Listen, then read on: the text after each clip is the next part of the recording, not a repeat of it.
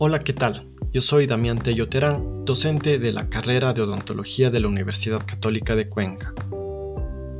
Hoy te doy la bienvenida a otro capítulo del podcast de Periodoncia para Pregrado, un espacio creado para introducirnos a un nuevo tema de periodoncia de nuestra clase magistral. En esta ocasión el tema será Mecanismos de defensa de la encía. Comencemos. El tejido gingival está constantemente sometido a las agresiones mecánicas y bacterianas. La saliva, la superficie epitelial y el sistema inmune innato proporcionan resistencia ante estas agresiones. Pero esta resistencia no es para siempre, pues existe un punto donde el sistema biológico no es capaz de soportarlas y se desarrolla una patología, en este caso una gingivitis y si ésta se perpetúa una periodontitis.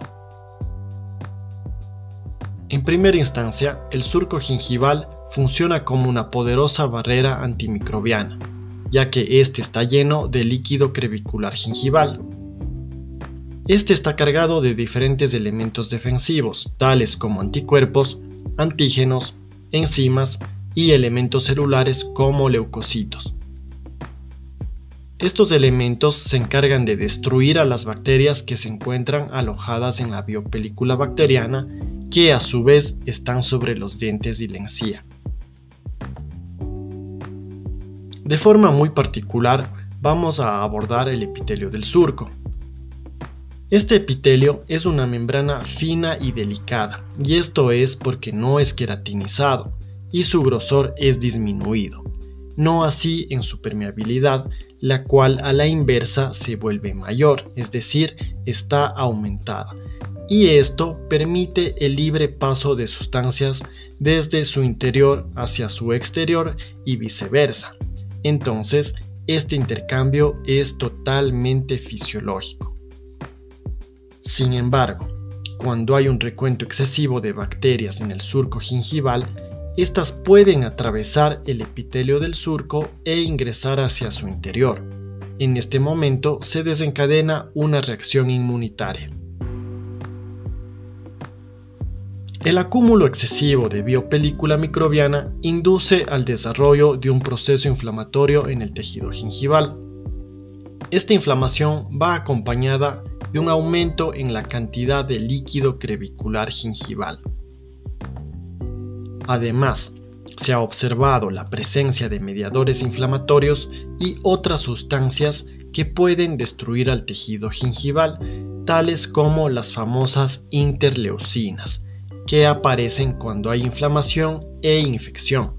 Y también se ha observado a las famosas prostaglandinas, que estas están asociadas con inflamación y dolor.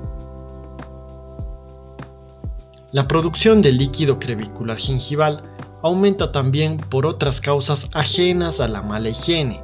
Entre estas podemos mencionar la masticación de grandes alimentos, el cepillado dental, la ovulación, el uso de anticonceptivos y el tabaquismo.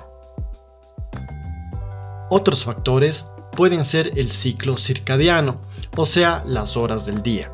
Así, por ejemplo, desde las 6 de la mañana hasta las 10 de la noche, la cantidad de fluido es mayor y luego de este tiempo desciende, lo que nos hace pensar que la actividad funcional de la boca incita a la producción de este líquido.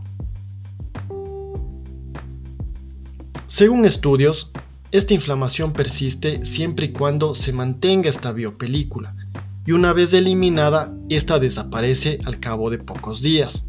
De allí la importancia de explicarle al paciente sobre el desarrollo de la enfermedad periodontal y la forma de combatirla.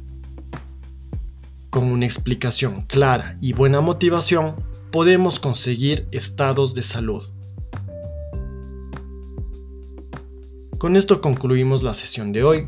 Esta fue desarrollada gracias al texto de Periodontología Clínica de Carranza, que tenemos en nuestras bases digitales de la UCA-CUE. No te olvides de seguir el canal de podcast Periodoncia UKQ en Spotify. Nos encontramos en una próxima ocasión. Adiós.